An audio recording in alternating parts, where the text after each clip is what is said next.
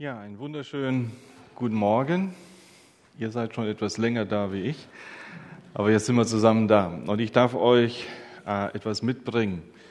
Wir wurden eben schon mal aufs Thema hingeführt. Aus der Werbung kennen wir es ja wahrscheinlich so das rundum sorglos Paket. Das äh, wird uns dann versprochen, alles ist abgesichert, nichts kann einem wieder schaden, jedes Problem wird gelöst, keine Bestellung ist mit irgendeinem Risiko verbunden. Der Haken ist meistens nur, dass man es hinzubuchen muss. Also man muss nochmal extra zahlen und das kann zum Teil dann auch ganz schön eine Menge sein. Und man sollte das Kleingedruckte gut lesen. Ne? Rundum sorglos Paket, naja, wenn man dann das liest, denkt man, na, wo ist die Sorglosigkeit geblieben? Ja? Aber wäre das nicht wunderbar, wenn man so ein rundum sorglos Paket hätte, in allen Dingen, im Leben und auch im Glauben. Mein Thema heute ist eben Gottes rundum sorglos Paket für dich.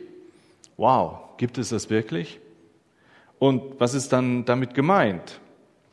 Wir wollen uns dazu einen Predigtext aus dem zweiten Petrusbrief anschauen. Petrus schrieb zwei Briefe an die verfolgte und verstreute Gemeinde Jesu. Im ersten Brief geht es um die äußerliche Verfolgung. Die steht im Fokus. Die Christen des ersten Jahrhunderts wussten, was Leid bedeutet. Sie wurden misshandelt und verfolgt. Ja, sie erlebten körperliche Misshandlung, kräftezehrenden Krankheiten, soziale Ausgrenzung und eben Verfolgung.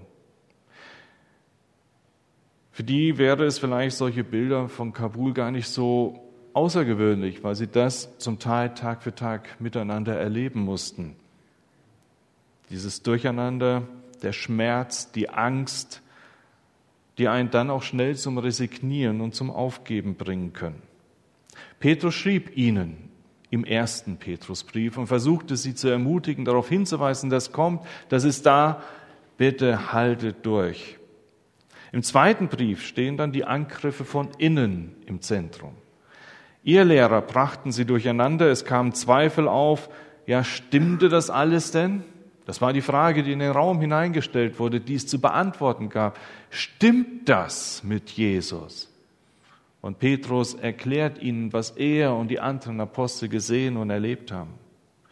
Die weitere Frage, die im Raum stand und die dann auch im zweiten Petrusbrief angegangen wird, würde es wirklich Gerechtigkeit und eine finale Abrechnung Gottes geben?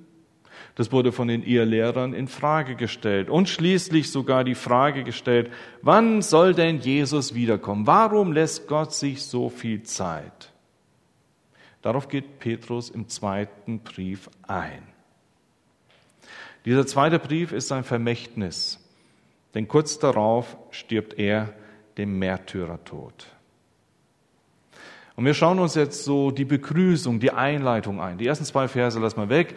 Dann kommen der dritte und der vierte Vers, wo Petrus so ins Thema hineingeht. Wo ihm deutet nochmal so wie eine Überschrift, eine Headline. Wenn wir uns jetzt mit diesen schwierigen Fragen beschäftigen, die schwierige Frage, stimmt das denn alles? Und die schwierige Frage, gibt es am Ende eine finale Abrechnung Gottes, dieses Gericht Gottes? Und ja, kommt Jesus überhaupt wieder? Da legt er diese zwei Verse in Vers drei bis vier wie eine Überschrift drüber und macht deutlich, das liegt mir am Herzen. Und das muss ich euch zuerst einmal sagen, bevor wir uns mit den anderen Dingen beschäftigen. Und ich lese euch nach der Luther-Übersetzung die Verse drei bis vier. Alles, was zum Leben und zur Frömmigkeit dient, hat uns seine göttliche Kraft geschenkt, durch die Erkenntnis dessen, der uns berufen hat, durch seine Herrlichkeit und Kraft. Durch sie sind uns die kostbaren und allergrößten Verheißungen geschenkt, damit ihr durch sie Anteil bekommt an der göttlichen Natur, wenn ihr der Vergänglichkeit entflieht, die durch die Begierde in der Welt ist. Habt ihr alle kapiert, ne? Johannes und ich haben gestern Abend nochmal telefoniert und Johannes sagte auch, er hat den Text zwei, dreimal nach der Luther-Übersetzung lesen müssen und hast du ihn verstanden danach? In Ansätzen. In Ansätzen ne? Also es ist schon schwierig. Also eine alte Übersetzung jetzt zu nehmen, das zu lesen, boah. Und mir ging es ähnlich. Also ich hatte ein Buch von Max Lucado, da komme ich nachher nochmal drauf zurück, hatte ich gelesen und da hat er sich auf diesen Vers, Vers 4 bezogen ähm, und wollte mir etwas ganz Wichtiges weitergeben. Und ich habe den Vers gelesen und gedacht, boah, also irgendwie ist die Wahrheit so einfach, so deutlich und trotzdem das Ganze drumherum, die ganzen Wörter, boah, schwer verständlich. Und um es jetzt ein bisschen einfacher zu machen, kommt jetzt eine Folie mit der neuen Genfer Übersetzung. Die lese ich euch jetzt auch nochmal vor und dann wollen wir uns an den Text mal ranwagen. Denn der ist wirklich super. In seiner göttlichen Macht hat Jesus uns alles geschenkt, was zu einem Leben in der Ehrfurcht vor ihm nötig ist. Wir haben es dadurch bekommen, dass wir ihn kennengelernt haben ihn, der uns in seiner wunderbaren Güte zum Glauben gerufen hat. In seiner Güte hat er uns auch die größten und kostbarsten Zusagen gegeben. Gestützt auf sie könnt ihr dem Verderben entfliehen, dem diese Welt aufgrund ihrer Begierden ausgeliefert ist, und könnt Anteil an seiner göttlichen Natur bekommen. In diesem Text geht es wirklich um ein rundum sorglos Paket. Um Gottes rundum sorglos Paket für dich und für mich. Und dieses sorglos Paket besteht aus zwei Elementen. Das eine ist durch Jesus alles geschenkt. Das zweite, dir sind die größten und kostbarsten Zusagen gegeben. Und damit wollen wir uns jetzt mal beschäftigen. Der erste Punkt, Jesus hat dir alles geschenkt. Petrus schreibt hier an Christen in der Verfolgung, an Christen, die in der Anfechtung waren, weil von innen auch noch solche Fragen kamen, auf die sie zum Teil keine Antworten fanden. An die schrieb er dort. Ja, was hätte er ihnen eigentlich dann direkt am Anfang in der Einleitung schreiben können? Leute, ich sage euch, Jesus schenkt euch Freiheit, schenkt Linderung, Reichtum, Macht, all das. Meint er das mit dem rundum sorglos Paket? Nein, das rundum sorglos Paket kümmert sich um das wirklich Wichtige. Und das, was ihm eine Leidenschaft ist. Was Petrus sagt, das ist das Wichtige. Und das ist uns wirklich versprochen. Und das ist uns in Jesus alles geschenkt.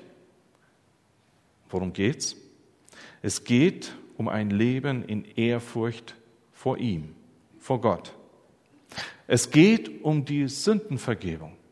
Es geht ums Evangelium, um das, was Jesus getan hat. Da sagt er, ja, das hat Jesus dir alles geschenkt. Gesundheit? Nein. Freiheit? Nein. Das sind Bonbons, die in dem Leben dazukommen können und uns geschenkt werden können, aber kein Versprechen. Nicht, dass es automatisch kommt. Das Leben sieht nämlich ganz anders aus. Manchmal gefällt uns das Leben gar nicht. Und wenn wir uns die Bilder von Kabul anschauen, gefällt uns das überhaupt nicht. Aber ja, das ist Teil unseres Lebens. Deine Krankheit, dein Altwerden gehört zum Leben dazu. Dein Sterben gehört zum Leben dazu. Und wenn es dann hier heißt, Jesus hat uns alles geschenkt, dann ist es wahr. Aber worauf bezieht es sich? Es bezieht sich darauf, dass wir mit Gott leben können. Es geht um unsere Sündenvergebung, dass wir die Schuld ablegen, ablegen können, die uns zwischen, die zwischen uns und Gott steht, die uns von Gott trennt. Da hat Jesus alles getan, alles geschenkt. Er hat Frieden mit Gott gemacht. Sein Opfer am Kreuz reicht ein für allemal. Er hat alles geschenkt für ein Leben in der Beziehung mit Gott, dass das gelingen kann. Es geht ja eigentlich um die Frage, wie kann mein Christsein gelingen? Wie funktioniert das? Wie kann das klappen? Herr, sag's mir. Und hier heißt es, Jesus hat dir alles dafür gegeben. Er hat dir den Heiligen Geist gegeben. In Johannes 14, Vers 26 sagt Jesus, aber der Tröster, der Heilige Geist, den mein Vater senden wird in meinem Namen, der wird euch alles lehren und euch an alles erinnern, was ich euch gesagt habe. Ein Leben in Ehrfurcht vor Gott kann gelingen durch den Heiligen Geist, der dir geschenkt ist. Wenn du mit Jesus lebst, ist der Heilige Geist, ist Gott in dir. Und damit hat Jesus dir alles geschenkt, was du brauchst, damit das Leben mit Gott gelingen kann. Und dann heißt es weiter in Vers 3, das hat er uns in seiner göttlichen Macht geschenkt. Ist uns bewusst, was hier steht? In seiner göttlichen Macht hat Jesus mir das geschenkt. Mit aller Macht des ganzen Universums ist dir und mir das geschenkt. Also nicht so, ja, ja, ich probiere das mal. Mal schauen, ob es funktioniert. Nein, da steht Gott dahinter. Und Gott sagt, geschenkt. Wer bin ich, das noch zu hinterfragen? Ein für alle Mal, es ist geschenkt. Es ist wirklich da. Paulus schreibt in Römer 8, Vers 31 und 32, was können wir jetzt noch sagen, nachdem wir uns das alles vor Augen gehalten haben? Gott ist für uns. Wer kann uns da noch etwas anhaben? Er hat ja nicht einmal seinen eigenen Sohn verschont, sondern hat ihn für uns alle hergegeben. Wird uns dann zusammen mit seinem Sohn nicht auch alles andere geschenkt werden? Die Macht, die das Universum geschaffen hat, die Tote zum Leben erwecken kann, diese Macht, die Macht Gottes, hat uns in Jesus alles geschenkt, damit wir mit ihm leben können. In Johannes 19, Vers 30 sagt Jesus am Kreuz, es ist vollbracht. Es ist fertig. Es ist alles da. Nichts, nichts kann mehr dazu getan werden. Ich kann kein Krümmelchen mehr dazu tun. Mir ist alles geschenkt. Alles kommt durch Jesus. Ja, und wie ist es dann aber mit so einem Geschenk? Ein Geschenk entfaltet sich erst dann, wenn ich es auch auspacke. Und das ist dann die Herausforderung für dich und für mich, dass wir dieses Geschenk, was hundertprozentig da ist, wo ich nichts mehr dazu tun kann, dass ich das Geschenk in die Hand nehme, es auspacke und wow, staune, es nehme und damit lebe. Aber dazu tun nichts. 100 Prozent Jesus und 0 Prozent Theo. Alles ist uns durch Jesus geschenkt, damit wir mit Gott leben können. Und dann heißt es in dem Text, das ist, weil wir ihn kennengelernt haben. Bei der Bekehrung habe ich Jesus kennengelernt, habe ich verstanden, das tat er für mich. Er ging für mich ans Kreuz, um am Kreuz meine Schuld zu bezahlen. Er ist auferstanden und lebt und mit ihm lebe auch ich. Das habe ich erkannt, verstanden und angenommen. 100 Prozent von Jesus getan, von mir erkannt und freudig angenommen. Im Lesen der Bibel erkenne ich Jesus immer mehr. In der Beziehung mit ihm, wenn ich ihn erlebe, erkenne dabei, was er tut, in den Erfahrungen mit ihm, lerne ich Jesus immer mehr kennen. Und all das tut Jesus zu 100 Prozent. Und ich darf Danke sagen und es erleben, annehmen, darin leben. In Kolosser 2, Vers 3 sagt Paulus, in ihm liegen verborgen alle Schätze der Weisheit und der Erkenntnis. Wenn das nun so wichtig ist, Jesus zu erkennen, Jesus kennenzulernen, dann ist die Frage, wie viel Zeit verbringen wir damit? Wie gesagt, ich kann nichts dazu tun. Ich kann mir nicht Jesus mehr machen, aber ich kann Jesus mehr in mein Leben hineinlassen. Wie viel Zeit verbringe ich damit, die Bibel zu lesen? Wie viel Zeit verbringe ich mit diesem allmächtigen Gott, der in seiner Macht, in seiner göttlichen Macht alles geschenkt hat, wie viel Zeit verbringe ich mit ihm? Wie viel grabe ich nach diesem Schatz? Oder aber bin ich wirklich so dumm und sage, wow, was für Schätze im Himmel. Okay, nächstes Fernsehprogramm, nächste Serie auf Netflix, mal sehen, was gibt es da Neues, ja. Ey, wie dumm sind wir doch. Nichts gegen Netflix, nichts gegen eine schöne Serie, nichts gegen einen Sport, dem man nachgeht, ja. Aber wie viel beschäftigen wir uns mit dem ewigen, mit den Schätzen der Himmel und der Erde, die in Christus verborgen sind. Eine Frage für dich und für mich. 100 Prozent ist alles da. 100 Prozent. Ich kann und muss nichts mehr dazu tun. Ich muss auch nichts beweisen. Ich muss niemandem was beweisen, Gott nicht beweisen, hier niemandem was beweisen. Mir selbst muss ich nichts beweisen, sondern ich darf darin leben. Das, was Christus für mich getan hat, rausschöpfen, mich beschenken lassen, dieses hundertprozentige Geschenk in mir sich entfalten lassen. Wie dumm, wenn ich es nicht tue. Und jetzt sagen wir mal alle ganz ehrlich, wie dämlich sind wir doch immer wieder, oder? 100 Prozent, alles gegeben. Und dann heißt es, dass er mit seinem ganzen Wesen uns gerufen hat. In seiner Güte, so heißt es nach der neuen Genfer Übersetzung. Das ist ein ganz schwerer Satz. Wenn man andere Bibelübersetzungen zur Hand hat, Luther, dann heißt es da, dass, es, äh, dass er in Herrlichkeit und Kraft uns gerufen hat. Andere sagen in Herrlichkeit und Tugend. Eben neue Genfer Übersetzung sagt die Güte.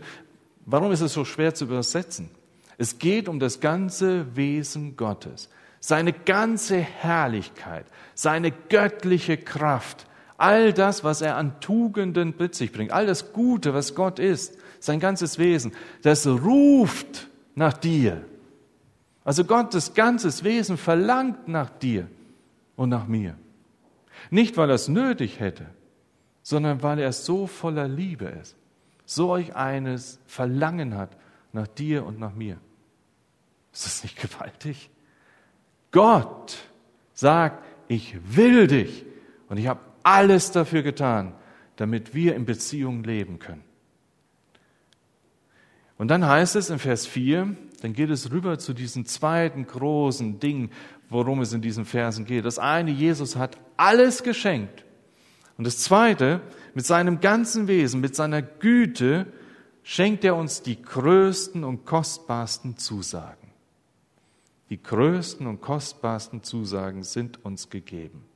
Und sein ganzes Wesen will uns das schenken in seiner Güte. Die größten und kostbarsten Zusagen und Verheißungen Gottes. Wie viele von denen kennst du? Weil der Vers, der Vers sagt ganz deutlich, sie helfen uns bei der Flucht vor dem Verderben. Diese Verheißungen Gottes helfen uns, aus dieser Welt, aus dieser Verlorenheit herauszufinden. Unsere Begierden stehen uns da im Weg. Die Süchte, die uns treiben, die Bindungen, in die wir uns hinein haben gehen lassen. Das kann Alkohol sein. Das kann die Sucht sein, immer mehr zu arbeiten, immer mehr haben zu wollen. Das kann die Sucht sein nach Geltung. Ich möchte groß sein. Jubelt mir zu klatscht, zeigt mir, dass ich gut bin. Es kann Macht sein, in die ich mich hinein verloren habe, oder Sexualität, wo ich nicht genug bekomme oder wo ich mich verliere und so weiter und so weiter. Bindungen, Begierden, dem wir nachjagen und dabei Gott aus den Augen verlieren.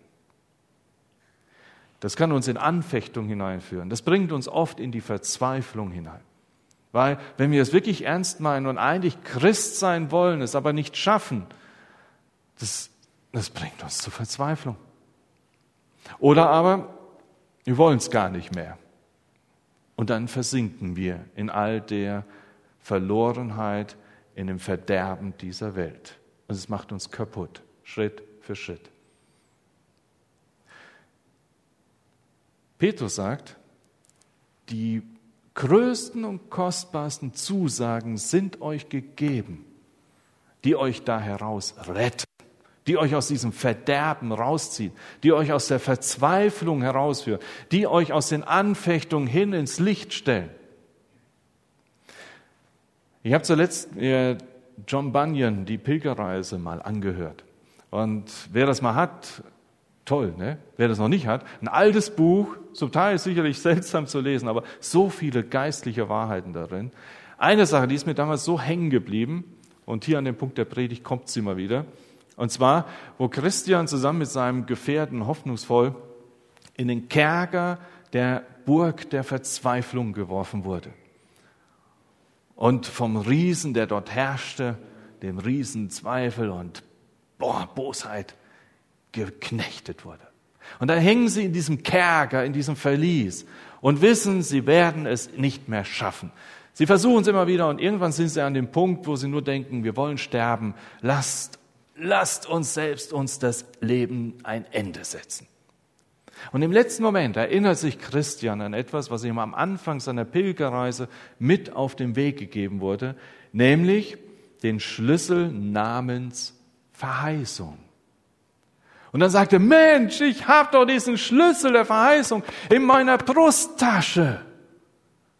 Und dieser Schlüssel der Verheißung soll doch alle Türen aufschließen können.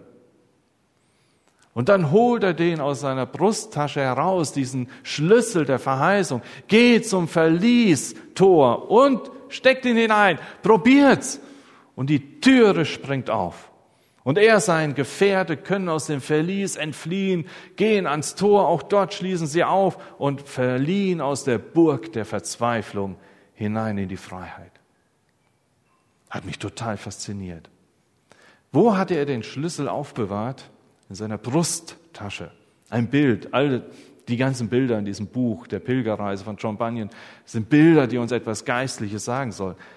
Im Herzen trug er den Schlüssel der Verheißung. Und dieser Schlüssel der Verheißung, wenn wir den im Herzen tragen, öffnet das so manche Tür der Verzweiflung, so manches Verlies, in dem wir stecken. Es ist uns versprochen, jede Tür wird sich öffnen. Ich wünsche uns, dass wir viel von diesen Verheißungen kennen, damit wir in den Momenten, wo wir sie brauchen, aus unserem Herz herausholen können und erleben können, das Verderben lässt sich öffnen, hinter uns lassen. Es lässt sich davon entfliehen, so wie es Petrus sagt. Wir können fliehen vor dem Verderben und den Begierden dieser Welt durch die Verheißung, die uns geschenkt sind. John Bunyan schreibt auch dazu, mein Freund, ich sage dir, dass es einige Verheißungen gibt, durch die der Herr mir geholfen hat, an Jesus Christus festzuhalten. Nicht für alles Gold und Silber, das zwischen York und London und bis zu den Sternen gestapelt würde, würde ich diese biblischen Verheißungen eintauschen. So wertvoll sind sie. Heraus aus dem Verderben. Und das Zweite, was gesagt wird in diesem Vers, in Vers 4, wir werden herausgerettet, wir können entfliehen dem Verderben dieser Welt und bekommen Anteil an der göttlichen Natur. Jetzt stellt euch mal vor, jemand würde sagen, ey, ich habe eine Firma, ich verdiene so zig Millionen im Jahr, ich gebe den Anteil davon. Wie wär's? Ich brauche nicht so viel, ich gebe es dir. Was würdest du sagen? Wow, danke, super. Wie gehen wir mit den Verheißungen Gottes um? Wo gesagt wird, sie kommen aus dem Himmel, sie öffnen uns das Verderben und wir können entfliehen, wir bekommen Anteil an der göttlichen Natur, am göttlichen Wesen. Wir können bei Gott sein, ihm ähnlicher werden. Was sagen wir dann, wenn es heißt, hier, du kannst die Verheißung haben? Oh, morgen, mal gucken, ob ich einen Termin frei habe. Mal schauen.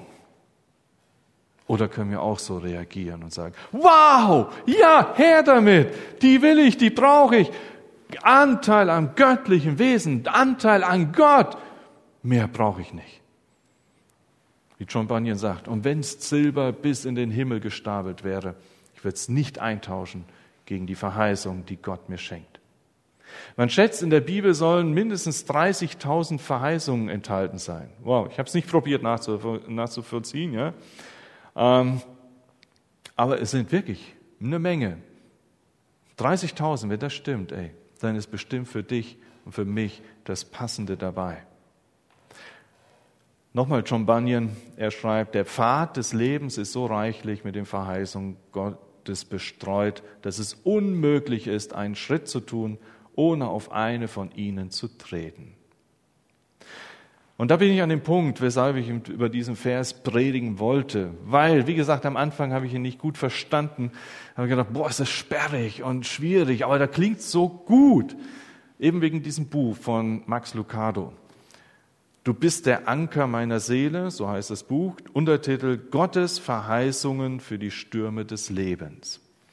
Ich lege euch ans Herz, wenn John Bunyan euch zu alt ist und schwer zu lesen, das Buch hat mehrere Kapitel, die man für sich lesen kann und es ist wirklich super. Man hat mir das geschenkt und ich war so dankbar. Das war das, ich glaube, es war das erste Buch, was ich gelesen habe, als mein Bruch geschehen ist und es hat mich riesig ermutigt. Also ein tolles Buch. Und wie gesagt, der Vers, der kam ganz am Anfang im ersten Kapitel, wo er dann sagte, Leute, wenn das stimmt, wenn uns solche kostbaren, wunderbaren Verheißungen gegeben sind, lasst uns danach graben. Und Max Lucado sagt, und hier gebe ich euch meine Lieblingsverheißungen mit auf den Weg. Die könnt ihr lesen und euch darin stärken lassen. Er schreibt in dem Buch, Glaube ist die tiefe Überzeugung, dass Gott sein Wort halten wird. Und die Frage, die er stellt, ist, auf welchem Fundament steht Ihr Lebenshaus? Steht es auf Ihren Lebensumständen oder auf den Zusagen, die Gott Ihnen macht? Die Zusagen Gottes, die Verheißung Gottes, sie führen uns näher zu Gott hin, weil sie uns Gott aufschließen, weil wir darin mehr Christus erkennen, wo wir wieder am Anfang unserer Verse sind. Mehr Jesus erkennen, mehr ihn sehen, erforschen, wie er ist, das ermutigt, das stärkt, das bringt uns im Glauben voran. Das lässt uns Gott mehr erkennen und ihn in uns mehr Raum gewinnen. Die Verheißung Gottes stärken mein Vertrauen zu Gott. Sie lassen mich Christus ähnlicher werden. Sie lassen das geschehen, was in Galater 2, Vers 20 Paulus schreibt. Ich lebe doch nun nicht ich, sondern Christus lebt in mir. Denn was ich jetzt lebe im Fleisch, das lebe ich im Glauben an den Sohn Gottes, der mich geliebt hat und sich selbst für mich dahingegeben. Lasst uns die Verheißung Gottes entdecken, sie wirklich lesen, sie immer mehr studieren. Das Tolle ist, ganz hinten in dem Buch auf Seite 276, 277 gibt es eine Zusammenfassung von den äh, Verheißungen, die Max Lucado gibt oder die er aus der Bibel herausgenommen hat und hier behandelt hat. Da schreibt er dann, Gott hat ihnen das Größte und Wertvollste überhaupt gegeben, seine Verheißungen. Wie gesagt, vielleicht 30.000, versucht es mal nachher rauszufinden. Wenn ihr Zeit habt, sagt mir später, ob es stimmt. Sie wurden als Gottes Ebenbild erschaffen. Die Tage des Teufels sind gezählt. Sie sind ein Erbe Gottes. Ihre Gebete haben Kraft. Die Demütigen finden bei Gott Gnade. Gott versteht sie. Jesus Christus betet für sie. Wer zu Jesus Christus gehört, wird von Gott nicht länger verurteilt. Das Grab ist nur vorübergehend das Ende ihrer Geschichte. Bald haben sie wieder Grund zur Freude. Der Heilige Geist wird ihnen neue Kraft schenken. Die Gerechtigkeit wird siegen. Das sind nur die Lieblingsverheißungen, die Max Lucado für sich in diesem Buch entfaltet hat. Es gibt viel mehr. Lasst uns wirklich diese entdecken. Die Verheißungen Gottes, die sagen, das Beste liegt noch alles vor uns. Und dazu ein letztes Bild. Ich habe mir eben aus eurer Küche noch was bringen lassen. Ähm, habt ihr vielleicht schon mal gehört, die Geschichte vom kleinen Löffel? Der kleine Löffel, die Geschichte dazu variiert manchmal, je nachdem, wie man sie hört. Aber im Kern geht es darum, dass ein Pfarrer jemanden besucht hat, der am Sterbebett lag. Und auf dem Sterbebett sagte der Sterbende zum Pfarrer, Herr Pfarrer, ich wünsche mir, dass Sie mir bei der Beerdigung einen Löffel in die Hand drücken oder dort, wo das Sarg immer zu ist, auf den Sarg drauflegen. Warum das denn? Warum ein kleiner Löffel? Da sagt der Sterbende, dieser kleine Löffel ist beim Essen immer so der kleine Prophet, eine Verheißung. Das Beste kommt noch, ja? der Nachtisch. Also jemand, der so wie ich gerne Nachtisch mag und Süßes, der weiß, ja, das ist toll. Da freut man sich, wenn der kleine Löffel da liegt. Und er sagte, deswegen möchte ich den auf meinem Sarg haben. Den möchte ich mit auf den Weg gegeben bekommen, damit die Leute fragen sollen, warum liegt der Löffel da? Und dann sagen sie den Leuten, Herr Pfarrer, dass ich glaube, das Beste kommt noch. Gott hat mir die Verheißung geschenkt, ein Himmel mit ihm, in seiner Herrlichkeit, ohne Schmerz, ohne irgendwelches Geschrei. Das kommt. Was für eine Verheißung. Und davon soll dieser kleine Löffel ein Zeugnis sein. Und es wurde auf der Beerdigung gemacht. Und der Löffel brachte einige dazu, nachzufragen, und denen wurde das gesagt. Das Beste kommt noch bei Gott in Christus. Eine von vielen Verheißungen, die uns gegeben sind. Und ich wünsche euch, wenn ihr das nächste Mal am Nachttisch davor sitzt, den Löffel vor euch, denkt daran, klar, das Beste kommt ganz zum Schluss, auf alle Fälle. Aber wie viele Verheißungen sind uns geschenkt? Und vielleicht dann, wenn ihr den Nachtisch gelöffelt habt und geschmeckt hat, dann setzt ihr euch an die Bibel ran und sagt, Herr, zeig mir eine deiner Verheißungen ganz neu. Lass mich staunen, was du für mich bereithältst, wie du bist, was du in mir tust, was alles noch in diesem Leben jetzt, jetzt mit dir geschehen darf. Herr, beschenke mich mit deinen Verheißungen, dass ich Anteil bekomme an deiner göttlichen Natur, dass ich dir, Herr Jesus, immer ähnlicher werden darf. Gottes rundum sorglos Paket für dich. Ja, diese zwei Verse sind es irgendwie, wenn man es richtig für sich nimmt, ja. Das eine, das Wichtigste, es geht um unser Leben in der Ehrfurcht vor Gott. Und dafür hat Jesus uns alles geschenkt. In seiner göttlichen Autorität sagt er, alles, 100 Prozent für dich schon da. Und das können wir mehr und mehr entfalten, indem wir Jesus immer mehr kennenlernen, die Bibel lesen, mit ihm reden, mit ihm unterwegs sind im Alltag. Und dabei dann die größten und kostbarsten Zusagen, die uns gegeben sind, dass wir die immer mehr für uns persönlich nehmen, begreifen. Wir sind dem Verderben entflohen, damit wir Anteil haben Anteil an Gottes Wesen, Anteil an Gottes Natur, dass ich dadurch Jesus immer ähnlicher werden darf. Amen. Ich möchte noch mit uns beten. Herr Jesus Christus, hab Dank dafür, dass du uns alles geschenkt hast. Herr, vergib mir, dass ich das so oft vergesse. Herr Jesus, hilf mir, dass ich ganz neu danach grabe, danach suche, was du geschenkt hast dass ich das zur Entfaltung kommen lasse in meinem Leben. Herr, beschenke mich immer wieder neu mit den kostbaren, wunderbaren Zusagen und Verheißungen, die du geschenkt hast. Hilf mir, sie immer mehr zu entdecken. Hilf mir, dass sie mir immer mehr Anteil geben an deinem Wesen, an, deinen, an deiner göttlichen Natur, Herr. Hab Dank dafür, Herr Jesus, dass ich dir dadurch näher und ähnlicher werden darf. Und Herr Jesus, ich bitte dich, dass du uns jeden Einzelnen hier ermutigst, das mit nach Hause zu nehmen, darin zu leben und zu begreifen, oh wow, Herr, rundum sorglos in dieser Beziehung hast du mich versorgt. Dafür danke ich dir zu deiner Ehre. Amen.